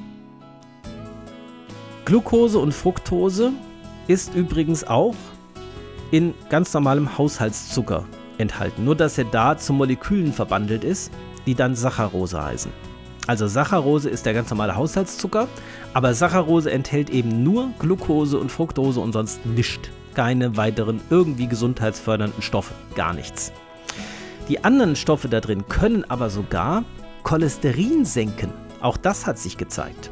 Also Honig jeden Tag zwei Esslöffel ist wirklich eine gute Idee im Sinne von, man hätte hier nämlich, wenn ich nochmal auf den Anfang der Folge zurückkommen kann, einen Genuss mit einer noch gleichzeitig gesundheitsfördernden Wirkung verbunden. Und da habe ich jetzt grundsätzlich nichts dagegen, muss ich sagen. Also wenn ich, wenn mir jemand sagt, ich soll jeden Tag zwei Esslöffel Honig essen, dann kann ich den Honig ja essen, weil er mir schmeckt und weil ich ihn genieße und mich gleichzeitig noch darüber freuen, dass ich auch noch was für meine Gesundheit tue. Da habe ich da nichts dagegen, muss ich sagen. Das gefällt mir sehr gut. Also Honig hat sich gegen das metabolische Syndrom als hilfreich, als vorbeugend und sogar als heilend erwiesen. Das metabolische Syndrom heißt hoher Blutzucker, hohe Blutfette, Übergewicht, Bluthochdruck, solche Dinge. Ja? Hohe Harnsäure. Harnsäure senkt er übrigens auch, der Honig. Wie er das macht, keine Ahnung. Aber das ganze metabolische Syndrom wird besser, wenn man Honig isst. Tolle Sache. Für mich ist das gut, weil ich habe das, das, das metabolische Syndrom. Nicht in voller Ausprägung, aber ich habe Bluthochdruck, Übergewicht und hohen Cholesterinspiegel. Ja? Gut, also freue ich mich sehr und deswegen habe ich mir gleich mal ein paar Honigsorten bestellt. Einmal habe ich mir natürlich als allererstes den Manuka-Honig besorgt. Den habe ich allerdings einfach aus dem Supermarkt. Da gab es eine, eine äh, kleine Packung mit, äh, ich habe es hier vor mir stehen, wie viel ist drin? 250 Gramm immerhin. Okay, da hätte ich jetzt gedacht, es ist weniger, so, eine kleine, so ein kleines Glas ist. Also 250 Gramm für 10 Euro. Normalerweise kostet Manuka Honig deutlich mehr. Ne? Also da habe ich auch schon 100 Gramm für, für 100 Euro gesehen. Jetzt weiß ich nicht, ist der Honig deswegen hier schlechter, weil er weniger kostet? Wenn es Manuka Honig sein soll, wird es wohl auch Manuka Honig sein. Vielleicht, ja, warum der billiger ist als der andere, kann ich nicht äh, beurteilen. Ich wollte vor allem, ich habe jetzt, jetzt nicht den Manuka-Honig gekauft, weil ich äh, meine Gesundheit besonders boosten wollte, sondern einfach, weil ich wissen wollte, wie er schmeckt. Weil ich habe noch nie Manuka-Honig gegessen. Also habe ich den gekauft beim Teegut für 10 Euro. Manuka-Honig von, wie ist die Firma? Matu heißt die. Oben steht noch drauf Pure Raw Honey reiner, roher Honig. Okay. Also, der Geschmack ist wirklich königlich, muss ich sagen. Also völlig abgesehen für das, e- vom extrinsischen Ziel habe ich eine hohe intrinsische Motivation, Manuka-Honig zu essen, weil er mir wirklich extrem gut schmeckt, muss ich sagen. Ich habe damit nicht gerechnet. Ich habe eher gedacht, es ist wahrscheinlich, es schmeckt wahrscheinlich auch gesund, ist aber überhaupt nicht der Fall. Ähm, die Farbe ist so ockerbraun bis dunkelbraun Und ich habe das hier in meiner Tabelle so gemacht, dass ich immer Konsistenz, Süße, Säure, Aromen und Mundgefühl beurteile. Die Konsistenz ist hier ganz klar cremig und zwar festcremig. Ja? Die Süße ist hoch, aber ich weiß, ich habe schon überlegt, die ist eigentlich immer hoch bei Honig. Also Honig muss ja süß sein. Das ist ja Glucose und Fructose, wie kann das nicht süß sein? Also der ist sehr süß. Ich glaube übrigens, dass wenn Leute sagen, ist etwas zu süß, das höre ich ganz oft so, Red Bull ist mir zu süß, ja, Honig ist mir zu süß, bestimmte Sorten, dann glaube ich, dass es nicht die Süße ist, die zu stark ist, sondern die Kombination von Süße und Säure, die so ein intensives Geschmackserlebnis bescheren, das dann als zu intensiv erlebt werden kann. Also Red Bull ist nämlich in meiner Wahrnehmung in allererster Linie erstmal sauer. Red Bull ist für mich richtig sauer, wenn ich den. Natürlich ist er auch voller Zucker, aber der, der, das, die Süße vom Zucker kann diese Säure nicht neutralisieren. Es bleibt bei einer intensiven, süß-sauren Erfahrung, die unangenehm ist. Das bin ich absolut der Meinung dieser Leute. Also ich finde Red Bull recht widerlich. Würde es freiwillig eigentlich nicht trinken. Es sei denn, ich krieg's angeboten oder geschenkt oder dann mache ich das vielleicht mal. Aber ich würde jetzt nicht losgehen und sagen, ich kaufe mir einen Red Bull oder irgendwie anders gearteten Energy Drink, White Horse oder was auch immer es ist, ne? die sind, sind alle nichts für mich, weil sie mir zu sauer sind, nicht weil sie mir zu süß sind. Und Manuka-Honig ist nämlich gleichzeitig sehr süß und extrem sauer. Ja, also der, der, das ist, merkt man richtig, wenn man den in den Mund nimmt, da zieht sich so ein bisschen alles zusammen, der Speichel schießt ein, das ist wie, als würde man in die Zitrone beißen. Er ist süß und sauer und dadurch wahnsinnig intensiv. Also es, es, empfiehlt sich ihn eher so zu nippen, ja, so vom Löffel ganz leicht abzunippen. Dann hat er aber ein unheimlich intensives florales Aroma, sodass man so, so eine Blütenwiese vor Augen hat, wenn man ihn in den Mund nimmt. So, ja, floral. Ich habe wirklich lange überlegt, wie könnte ich das noch anders beschreiben als floral weil ich mich mit verschiedenen Blumensorten nicht gut auskenne, könnte ich jetzt nicht spezifizieren, welche Blume. Wahrscheinlich die Manuka-Blüte, ja, die man da schmeckt. Weiß es nicht. Das Mundgefühl ist ein bisschen zäh, ne, weil es so cremig und also ein bisschen klebrig zäh. Aber insgesamt muss ich sagen, Manuka-Honig eine tolle Sache. Allerdings mehr als ein Teelöffel geht erstmal nicht. Dann hat man genug. Ne? So ein Teelöffel davon ist für mich dann, dann bin ich satt sozusagen ge gesättigt mit dem Honiggeschmack. Dann habe ich einen Wildblütenhonig von Langnese probiert. Das ist der, den wir noch da hatten. Ja, den habe ich nicht extra gekauft. Langnese hat in verschiedenen Tests sehr, sehr schlecht abgeschnitten. Da waren Verunreinigungen drin, habe ich gelesen. Und der soll auch qualitativ relativ schlecht sein. Hat also, ich glaube, von irgendeiner Testorganisation für Honig hat er eine mangelhaft bekommen.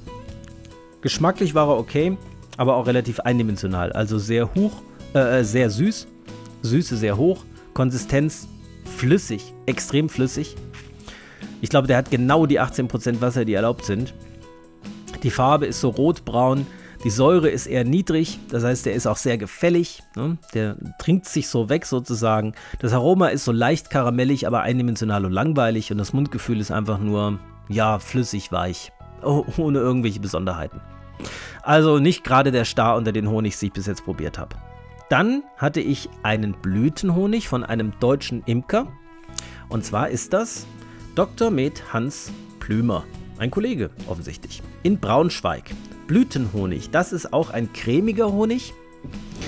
Der hat eine hellgelb bis beige Farbe, fast weiß, fast wie Rapshonig, ein bisschen dunkler und ist von der Konsistenz, wie gesagt, weichcremig. Also auch cremig, aber eher schon eher flüssig als der Manuka-Honig. Also so, der, der würde, wenn man den, wenn man jetzt einen Teelöffel nimmt und von diesem Blütenhonig einen Teelöffel in die Luft hält und den Teelöffel auf den Kopf stellt, sozusagen, würde der irgendwann auch runtertropfen. Ich glaube, der Manuka-Honig würde da bis in alle Ewigkeit kleben bleiben.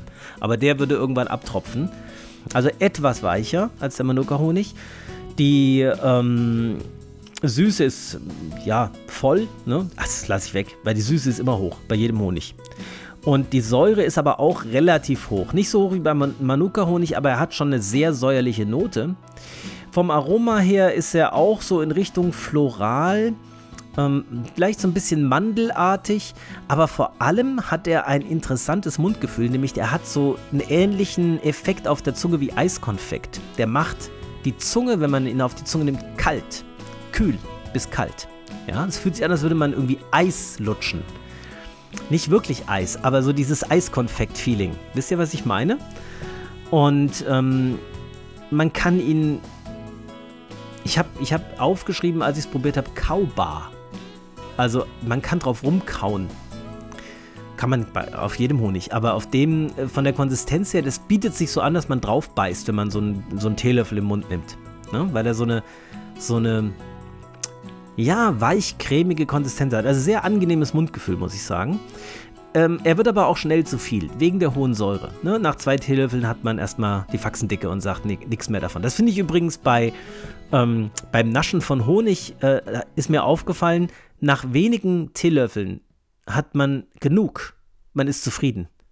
Also es ist, man, man läuft nicht Gefahr, immer weiter zu löffeln und sich äh, ungesund dann Glucose und Fructose in großen Mengen reinzuschaufeln, weil wenn man den Honig wirklich jetzt nicht aufs Brötchen oder irgendwo drauf, sondern einfach pur isst, ist nach spätestens zwei Esslöffel aber auch der Bart ab. Dann hat man aber auch echt genug für den Tag. Ne? Dann habe ich noch einen Tannenhonig probiert. Ja, die drei Wochen waren lang. Ähm, von Jörg Baumgarten aus. Oh, meine Augen werden immer schlechter, ey. Ich muss jetzt. Willensdorf Ach ja, Willensdorf, das ist doch hier bei Siegen. Ist gar nicht so weit weg. Das alles habe ich übrigens von der Seite www.honighütte.de. Und das ist ein Honig, den ich absolut liebe. Ähm, was ein bisschen, ich weiß nicht, ob das so ein kleiner Information Hazard ist, den ich jetzt hier ablasse. Ihr wisst, was ein Information Hazard ist? Das ist eine Information, von der man sich, wenn man sie hat, wünscht, man hätte sie nicht bekommen. Also wenn ihr sicher gehen wollt, dann überspringt die nächsten vier Minuten. Dieser Honig wird von Tannen gesammelt, von den Bienen. Und zwar haben Tannen ja keine Blüten, aber auf Tannen leben Blattläuse. Und diese Blattläuse scheiden eine süße Flüssigkeit aus ihrem Hinterteil aus. Und diese Flüssigkeit sammeln die Bienen ein und machen Honig draus. Vom Gedanken her, die Ausscheidung einer Blattlaus zu essen, die weiter prozessiert wurde, vielleicht nicht ganz so attraktiv, aber geschmacklich. Alle Achtung. Mein absoluter Favorit bisher. Ähm, der ist von der Farbe her so dunkelbraun, so wie Wildblütenhonig. Und von der Konsistenz flüssig, aber so richtig typisch honigartig flüssig. Ja, also nicht so wie der Langnese, der einfach so rausfließt, sondern so, so ein zähflüssiger, typischer Honig-Flair, ja. Die Süße ist ausgeprägt, die Säure ist so mittel. Ja, sie ist, sie ist wahrnehmbar so ab dem zweiten, dritten Teelöffel wahrnehmbar, aber dann, dann es auch, dann kommt man wieder an die Grenze. Aber die, die Säure ist hier so, dass sie einfach die Süße so unterstützt und das Aroma, dieses, dieses Nadelbaumartige Aroma, was auch an Vanille und Karamell erinnert. Also es ist so eine Mischung aus, man hat so einen Hauch Tanne, kann man sich vorstellen. Tatsächlich, ich weiß nicht, vielleicht weil die Blattläuse ja auch die Tannen essen, ja, da kommen auch die Aromastoffe irgendwie rein. Also vor allem, wenn man am Glas riecht, finde ich. Ich mache ihn gerade mal auf.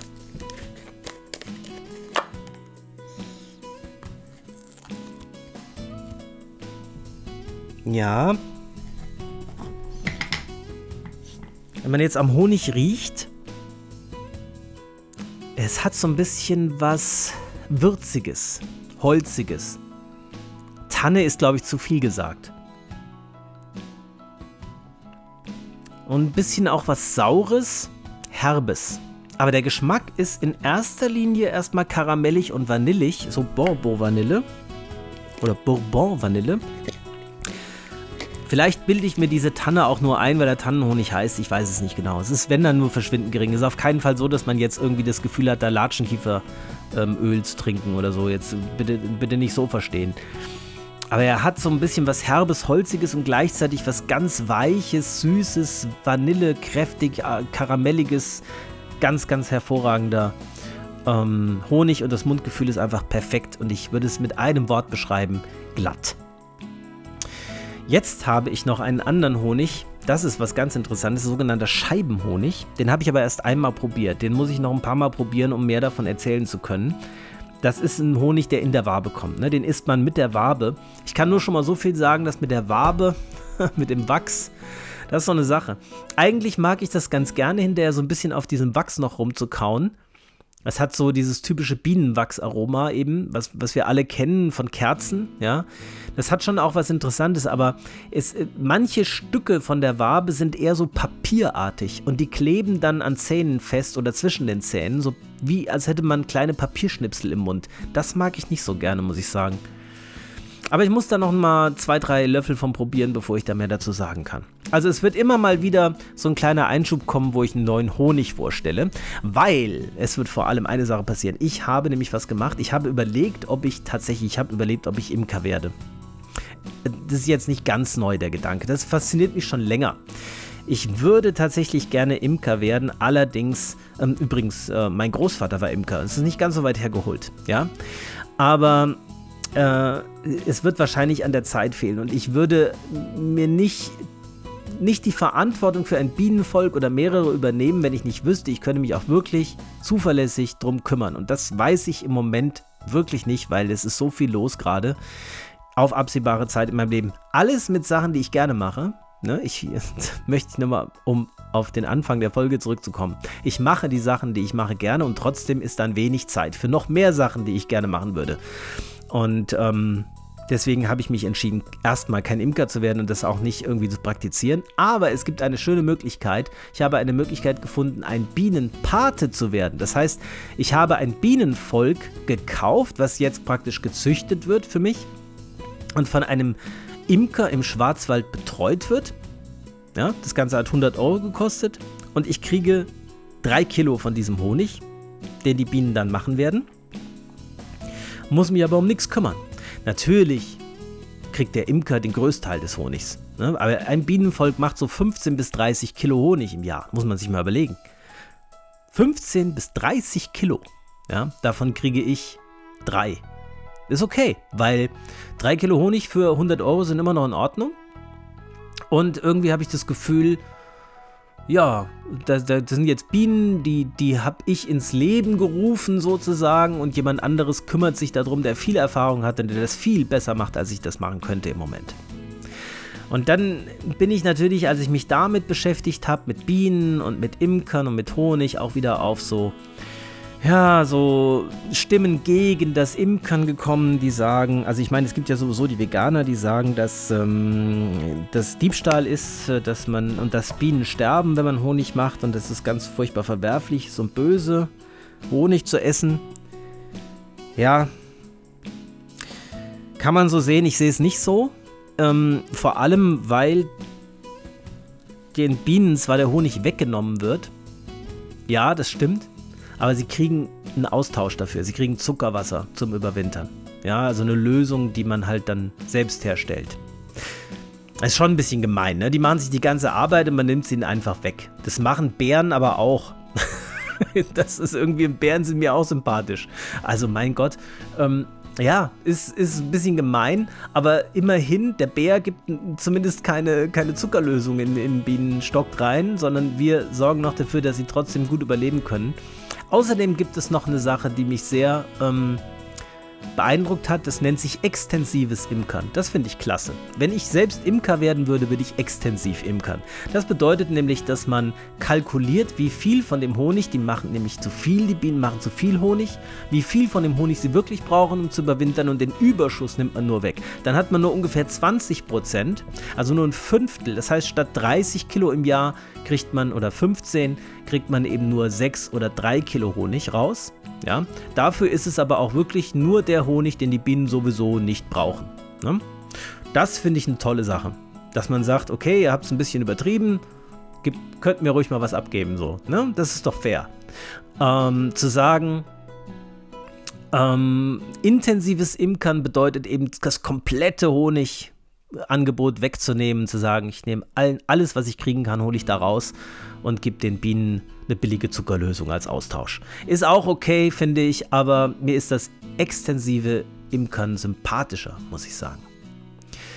Ja, ähm, übrigens, diese ganzen gesundheitsfördernden Wirkungen, die ich eben gesagt habe, gelten nur für echten Imkerhonig, nicht für industriell hergestellten Honig wie zum Beispiel Langnese oder Teegut oder Ja oder irgendwie so ein Zeug, so Billigkram.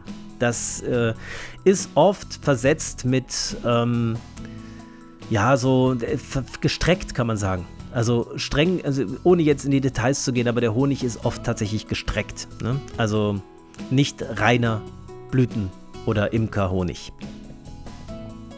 So, genug zum Honig. Ich bin gespannt. Ich habe noch, es gibt einen Imker hier im Ort, wo ich wohne. Mit dem werde ich mich jetzt hier am Wochenende mal treffen, mal ein bisschen mit ihm unterhalten und natürlich auch von seinem Honig was kaufen, weil das ist ja Honig, der zum Teil in unserem Garten gesammelt wurde. Das finde ich schon toll. Weil der ist gar nicht so weit weg von hier, vielleicht 100 Meter Luftlinie. Da freue ich mich drauf. Das war es aber jetzt auch erstmal zum Thema Honig. Jetzt geht's weiter mit dem Kaffee. Genau. Ich habe einen neuen Kaffee probiert und zwar war ich mal wieder in einem Laden, den es schon gibt, seit ich angefangen habe, Medizin zu studieren. Also würde ich sagen, so 30, zwischen 25 und 30 Jahre wird es den geben. Der heißt Die Bohne und ist ein Kaffeeladen in Marburg der ist also in einer Zeit entstanden, wo es noch kein Starbucks gab und solche Dinge, wo man wirklich sehr, sehr guten, leckeren Espresso und Cappuccino immer trinken konnte. Und ich war von Anfang an ein Fan von dem Laden, den gibt es heute noch. Und der röstet seinen Kaffee selbst. Heute macht das ja jeder Zweite aus dem Telefonbuch. Ne, jeder zweite Kaffeeladen röstet seine Bohnen selbst, aber das war damals total innovativ. Das war die einzige Kaffeerösterei weit und breit, so hier in der, im Landkreis zumindest. Und es war immer ein ganz tolles Erlebnis, in diesen Laden reinzugehen, in diesen frisch gerösteten Kaffee zu schnuppern. Ja. Und diese Sorte, die ich mir jetzt mal wieder gekauft habe, gab es damals schon. Die heißt Espresso Crema. Ja, das ist jetzt relativ äh, belanglos, der Name, weil Crema ist einfach diese Schicht auf dem Espresso, weiß jeder. Ne, dieser kleine Schaum, äh, diese kleine Schaumkrone vom Espresso. Und so heißt er halt. Das ist ein Ta äh, Tabak, hätte ich gleich gesagt, ein Kaffee, der zu zwei Drittel aus ähm, Arabica-Bohnen und ein Drittel aus Robusta-Bohnen besteht. Das ist ja oft, äh, hat Kaffee ja so den Ruf, nur wirklich gut zu sein, wenn es reiner Arabica-Kaffee ist. Das stimmt überhaupt nicht, finde ich, weil Robusta äh, hat viele Vorteile. Robusta ist in der Regel zwar bitter, aber überhaupt kein bisschen sauer. Das heißt, ein, ein Kaffee mit viel Robusta-Anteil wird unwahrscheinlich sauer sein. Also nicht unwahrscheinlich sauer im Sinne von besonders sauer, sondern es ist unwahrscheinlich, dass er sehr sauer ist, wenn er viel Robusta enthält.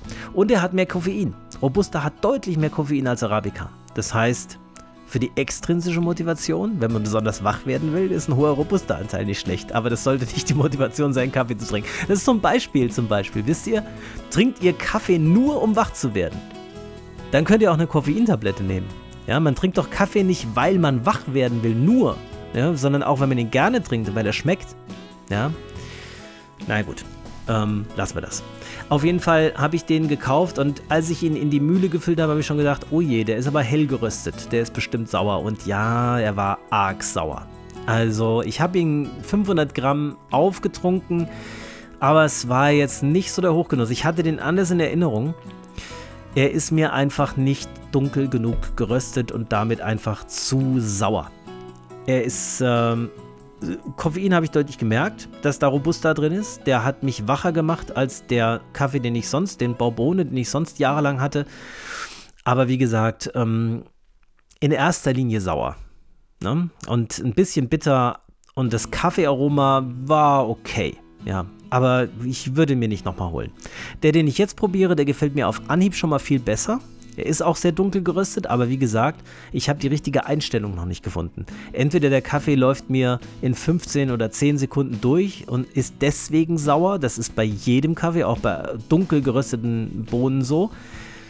Oder ja, ich packe die den Siebträger so voll, dass es eben gar nicht läuft und nur tröpfelt und dann ist er halt arg bitter. Also da muss ich einfach noch die richtige Einstellung finden, dass er wirklich in 25 Sekunden durchläuft, der doppelte Espresso und dann kann ich was dazu sagen. Ja, und wem der erste Teil des heutigen Podcasts schon zu lange war, äh, wo es nicht um Pfeife oder Schnupftabak ging und eher um allgemeine Themen, der kann jetzt gerne abschalten, weil jetzt komme ich ja nochmal zurück auf Gerald Hüther und Alan Watts und das hat wieder gar nichts mit, ähm, mit also direkt mit Konsum von Genussmitteln zu tun. Ähm, und das werde ich jetzt auch kürzer halten. Das wird kürzer als die, ähm, die erste Dreiviertelstunde, wo ich über den Christian in der Oberstadt gesprochen habe und über das Video von der YouTuberin oder TikTokerin oder Facebook, was auch immer. Ja. Also, ich habe in einem Video von Gerald Tüter gesehen, dass er sagt, dass die ersten Monate und die ersten zwei Jahre unseres Lebens noch eine Instanz in unserem Bewusstsein vorherrscht, die er als das authentische Selbst beschreibt. Das authentische Selbst kennt noch keine Konzepte und kennt noch keine Sprache. Und erst ab dem Alter von etwa zwei Jahren fängt es an, und so sagt, das ist jetzt nicht Alan Watts, das sagt Gerald Hüther. Und es, sind, äh, es ist, als wäre es eine deutsche Übersetzung von dem, was ich immer wieder von Alan Watts höre, nämlich, dass es dann beginnt, dass andere Menschen uns im Prinzip erzählen, wer wir sind.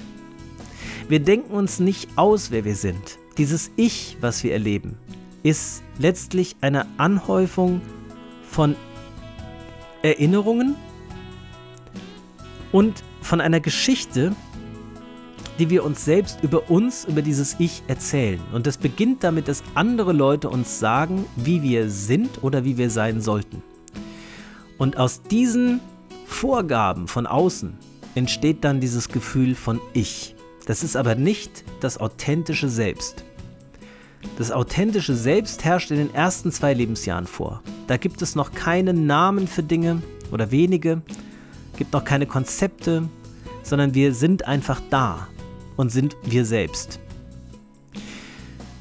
Und das fand ich spannend, dass also praktisch das, was Alan Watts sagt, dass das, was wir als Ego oder als Ich oder wie man immer das bezeichnen will, erleben, letztlich eine Anhäufung von Erinnerungen ist und von Vorstellungen und von Konzepten und nicht das wirkliche Ich. Deswegen wollte ich das an der Stelle mal erwähnen und auch relativ kurz halten. Und ich habe mir auch überlegt, dass wir die ersten zwei Jahre unseres Lebens in der Regel nicht erinnern können.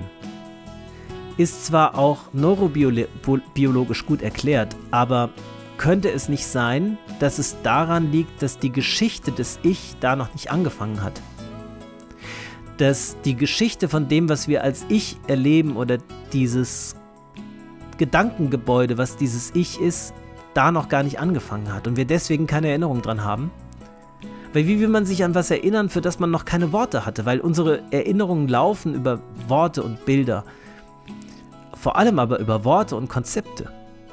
Und diese ersten Eindrücke hatten noch keine Worte. Sie hatten noch keine zugeordneten Bilder und Muster, die wir identifizieren konnten, sodass sich noch gar keine Geschichte entwickeln konnte. Wie soll man sich daran erinnern? Vielleicht an einzelne optische oder akustische Eindrücke, aber ich glaube, dass das nicht geht, weil, weil es losgelöst von Sprache ist. Erst da, wo die Sprache anfängt sich zu entwickeln, da fangen wir an, Erinnerungen zu bilden. Ja. Und dieses authentische Selbst bringt mich wieder zurück zu dem Christian und damit ist die Sache rund.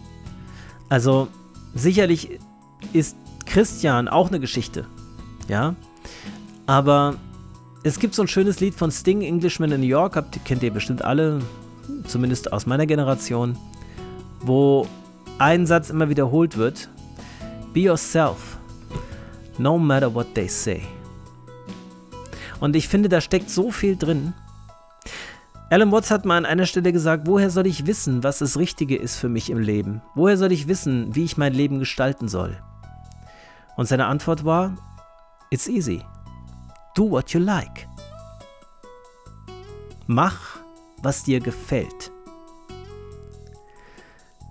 Und das ist so für mich der Schlusssatz unter allem. Auch somit schließt sich für mich auch der Kreis zum Anfang der Folge. Also, be yourself, no matter what they say. Ähm, lass dir nicht von anderen erzählen, wer du bist, sondern sei das, was dir gefällt.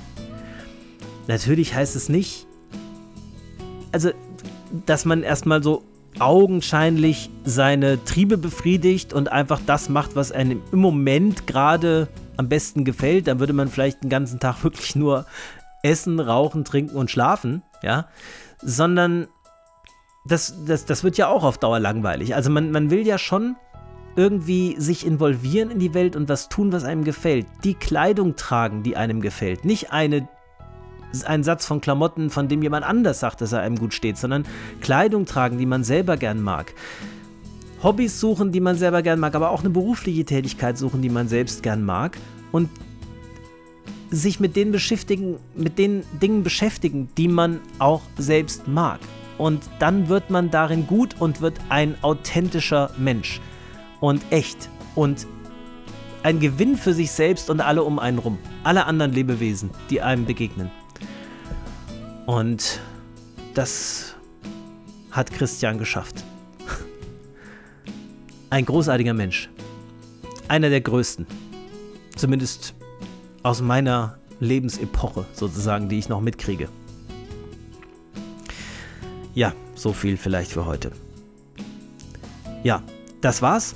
Ich freue mich, dass ihr wieder bis zum Schluss dabei seid, wenn ihr denn noch dabei seid. Und wünsche euch natürlich wie immer alles das, was ihr euch für euch selbst wünscht. Und jetzt versteht ihr auch diesen Satz, den ich am Ende sage, vielleicht nochmal anders. Das meine ich wirklich so. Ich wünsche euch das, was ihr euch für euch wünscht, denn ich kann nicht wissen, was gut für euch ist. Dieses Gut für euch wisst nur ihr, was das bedeutet. Und das wünsche ich euch sehr, dass ihr das sein könnt, was ihr eigentlich seid, dass ihr ihr selbst sein könnt und damit glücklich werdet. Und natürlich auch, wie immer, so oft wie möglich den perfekten Smoke. Bis zum nächsten Mal bei Strandkorbgedöns. Macht's gut. Ciao.